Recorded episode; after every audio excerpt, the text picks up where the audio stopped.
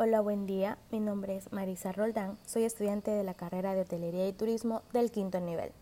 A continuación voy a realizar un pequeño análisis sobre la oferta turística deportiva. El turismo es un factor fundamental de la cultura y de la economía y una de las actividades económicas más relevantes como generadora de empleo y de riqueza. Los promotores y gestores turísticos siempre han buscado evolucionar mediante la especialización y personalización de servicios y productos, siempre con la finalidad de dar respuesta a las necesidades que nos plantean los clientes.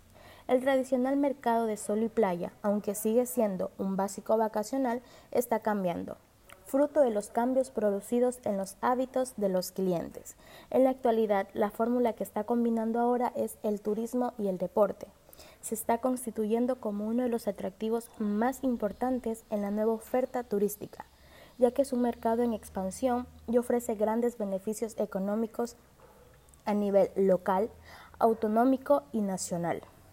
En este tipo de turismo, la actividad deportiva y recreativa constituye una parte fundamental, generan grandes impactos económicos. Muchos alojamientos turísticos están situados juntos a campos de golf o se equipan para facilitar el disfrute de diversos deportes. O los deportes náuticos, las actividades de deporte de aventura o simplemente para ofrecer la práctica de actividades físicas y deportes en la, en naturaleza. También la cultura de agua, que ha sido tradicional en las instalaciones deportivas, ha hecho su aparición en los hoteles, con la oferta tradicional de servicios que van desde lo tradicional, piscina, hasta el spa o un balneario más completo, pasando por los tratamientos de salud basados en la actividad física.